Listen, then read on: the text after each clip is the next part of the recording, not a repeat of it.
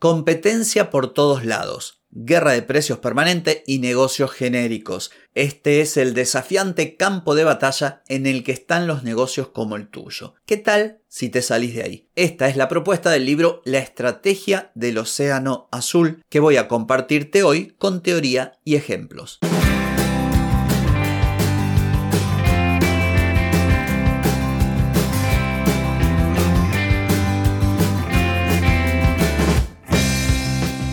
Bienvenida y bienvenido a Marketing para Gente como Uno. Soy Carlos Malfatti, consultor de marketing y nos encontramos otra vez para hablar de marketing, emprendimiento, redes sociales, contenidos, publicidad y todo lo que tenés que saber para llegar a más personas, captar más clientes y vender más en Internet atenti, que arrancamos. Hoy es jueves 20 de julio de 2023, estamos en el episodio 1288 y vengo a hablarte de la estrategia del océano azul. Pero antes te pregunto, ¿querés mejorar tus ventas, contenidos, redes sociales o publicidad? Deja de perder tiempo, dinero y energía en acciones que no dan resultado y comienza a vender con estrategias, metodologías, contenidos y publicidad. Escribime ahora mismo a clientes y reserva tu consultoría. Muy bien, hoy vengo a hablarte de un libro, más que del libro, en definitiva lo que vengo a decirte es que el libro está bueno, que si podés lo leas o te escuches algún resumen de esos que hay en YouTube o en Spotify y que intentes aplicar o que por lo menos consideres la opción de aplicar muchas de las cosas que el libro dice porque son interesantes. Estoy hablando del Océano Azul, libro editado en el año 2005 que fue escrito por Chamkin y René Bugor, un libro que más que nada lo que hace es invitarte a pensar una forma diferente de presentar tu negocio al mercado. O sea, definir estrategias para salirte de lo que denominan los autores los océanos rojos. O sea, lugares, eh, utilizan esta metáfora marina para decir que existen mercados sobresaturados con muchísima competencia, donde todo el mundo está ahí tratando de captar a los mismos clientes con las mismas propuestas, transformándose prácticamente en un commodity y estableciendo guerra de precios y hay otros océanos que denominan azules, que son océanos que en cierto modo la propia empresa crea, o sea, mercados creados a su medida. Vos decís, bueno, acá está todo el mundo haciendo las cosas de esta manera, compitiendo de esta forma. Yo me voy a salir de aquí y voy a proponer a mis potenciales clientes cosas distintas. ¿Para qué? Para posicionarme de modo distinto, para diferenciarme, algo que me habrás escuchado decir Siempre, posicionate, diferenciate, salí de la zona de precios, de la guerra de precios, no transformes a tu negocio en un commodity, trata de identificar cuáles son tus fortalezas, pone énfasis en esas fortalezas, utiliza, utiliza esas fortalezas en tu comunicación para tener un diferencial. Bueno, me habrás escuchado muchas veces decirlo. Entonces, lo que dicen los autores de este libro es que las empresas pueden tener éxito si dejan de competir en los mercados que ya existen y crean nuevos mercados. Entonces, yendo concretamente a lo que deberías hacer para tu negocio, o por lo menos, como te dije recién, por lo menos ponerte a analizar esta perspectiva y decir, pucha, lo que dicen acá, ¿lo puedo aplicar a mi negocio? Yo creo que se puede aplicar en cualquier tipo de negocio. Entonces, el primer paso es justamente comprender esto que los autores, de modo metafórico, denominan océanos rojos y océanos azules. Darte cuenta de que esto que te menciono, que mencionan los autores también, es una realidad, que en el mundo de todos los días seguramente ha de ser lo que te pasa a vos, porque le pasa a la mayoría de los pequeños comercios, de los emprendedores, de las pymes, de los profesionales, estás compitiendo con un montón de gente que ofrece prácticamente lo mismo que vos, que todos ofrecen descuentos, rebajas, promociones. Esto existe. Los autores lo denominan el océano rojo. Entonces lo que vos tendrías que hacer es decir, pucha, lo primero, la gran decisión a tomar es, tengo que salirme de acá. ¿Por qué? Y primero porque vas a tener menos estrés, segundo porque vas a ganar más dinero, porque si en vez de competir por precio, competís por valor a partir de los diferenciales de tu negocio y una serie de elementos que vas a tener que ir descubriendo, vas a ganar más. A su vez también vas a tener clientes más fieles, dado que estos clientes no van a venir por precio, sino nuevamente vienen por valor, quiero decir que tenés muchos beneficios. Vale la pena que te pongas a pensar en esto. Entonces, lo primero es que identifiques el estado actual de cosas, tu contexto. De hecho, cuando yo hago las consultorías, envío unos cuantos formularios, unos cuestionarios con preguntas, justamente para poder identificar el contexto de mi cliente y poder proponer un posicionamiento, una diferenciación basado en las fortalezas para tratar de salir de esa zona en la que todos se parecen. Identificar el estado actual, cómo está tu competencia, cómo estás vos en relación a la competencia, qué es lo que quieren tus potenciales clientes, cuáles son tus fortalezas, debilidades, qué es lo que ocurre también en el mismo sentido con tu competencia, esto lo he mencionado, identificar las debilidades de la competencia puede hacer que las utilices a favor de tu negocio.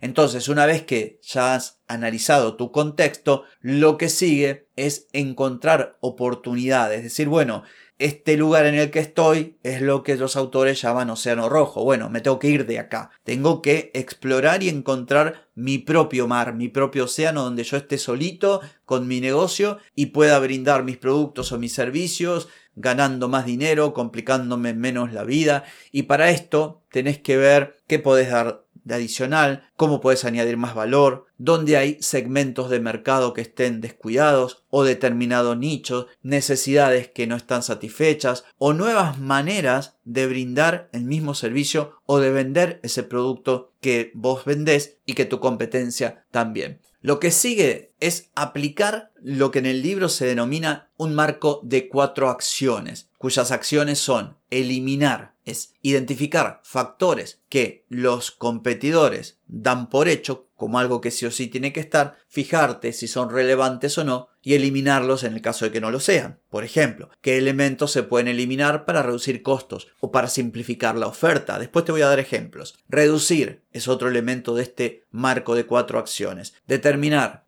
qué se puede reducir por debajo de los estándares de la industria, si lo explican.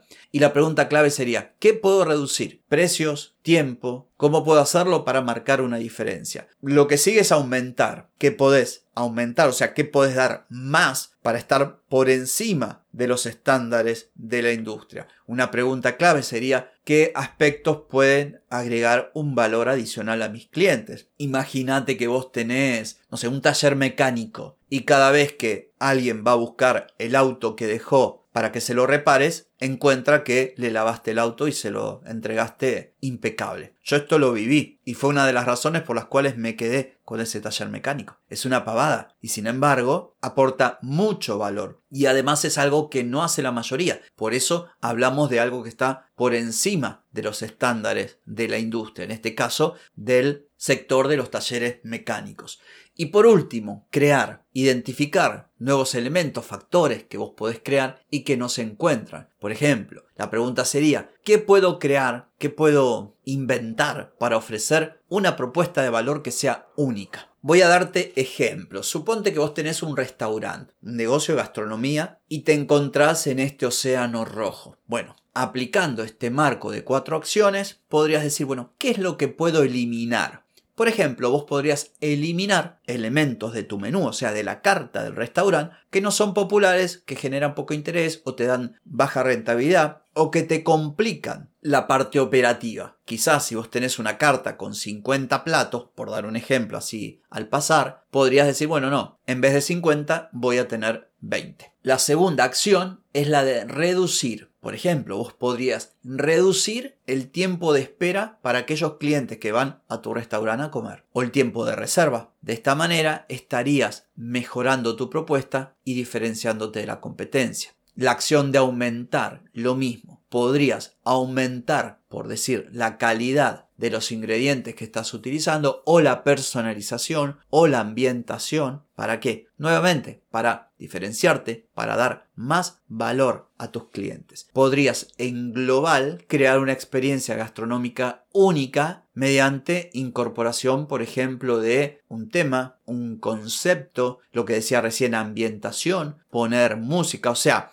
pensar cómo se ve, cómo se experimenta hoy tu restaurante y cómo podrías mejorarlo a partir de una experiencia 360, desde los platos, desde lo sensorial, desde los aromas, desde la música, la ambientación, la recepción, todo. Imagínate que vos estás creando contenido para tus redes sociales. Te dedicas para vos o para un tercero. Podrías aplicar también este marco de cuatro acciones que mencionan los autores del Océano Azul. Y decir, bueno, eliminar. ¿Qué puedo eliminar? Bueno, podrías eliminar aquellas redes sociales que no te están dando un buen retorno, no te están dando un beneficio y no estás cumpliendo objetivos. ¿Para qué? Para poder enfocarte en las que sí son relevantes para tu público y que te están dando buenos resultados. La acción de reducir, podrías reducir la frecuencia. En vez de crear dos contenidos por día cuya calidad es medio pelo, decís, bueno, voy a crear un contenido por día, voy a publicar solamente tres veces por semana, pero este contenido va a ser tremendo, va a ser de gran valor, a mi audiencia le va a gustar, lo van a compartir. Vayamos a la acción de aumentar. ¿Qué podría aumentar dentro de este ejemplo? Bueno, por ejemplo, interacción y compromiso con la audiencia. Podrías destinar menos tiempo a crear contenido, o sea, crear menos contenido, hacer que ese contenido sea de mayor calidad y disponer de ese tiempo para conversar con tu comunidad, de modo que puedas fidelizarla, aumentar su compromiso, el engagement y este tipo de cosas.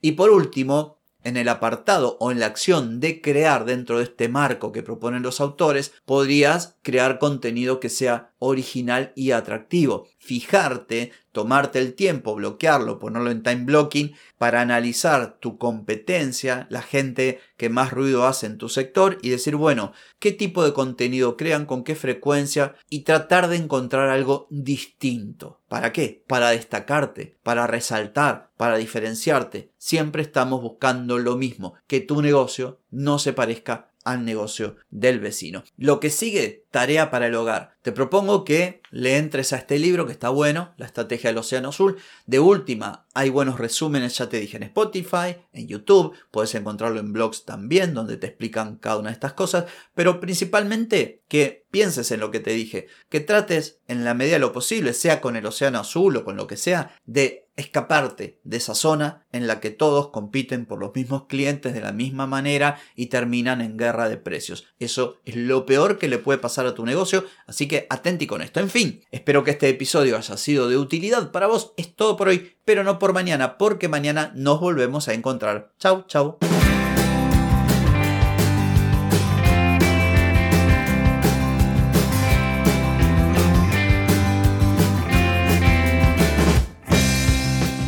Amigas y amigos, todo lo bueno llega a su fin y este episodio no es la excepción. Si te gustó, déjame 5 estrellitas en Spotify. ¿Querés vender más? Reserva hoy mismo tu consultoría por videollamada. Deja de perder tiempo y dinero y comenzá a vender con estrategias, metodologías, contenidos y publicidad. Escribime ahora mismo a clientes y reserva tu lugar. Hey, ponete en acción, que el tiempo, el tiempo no perdona.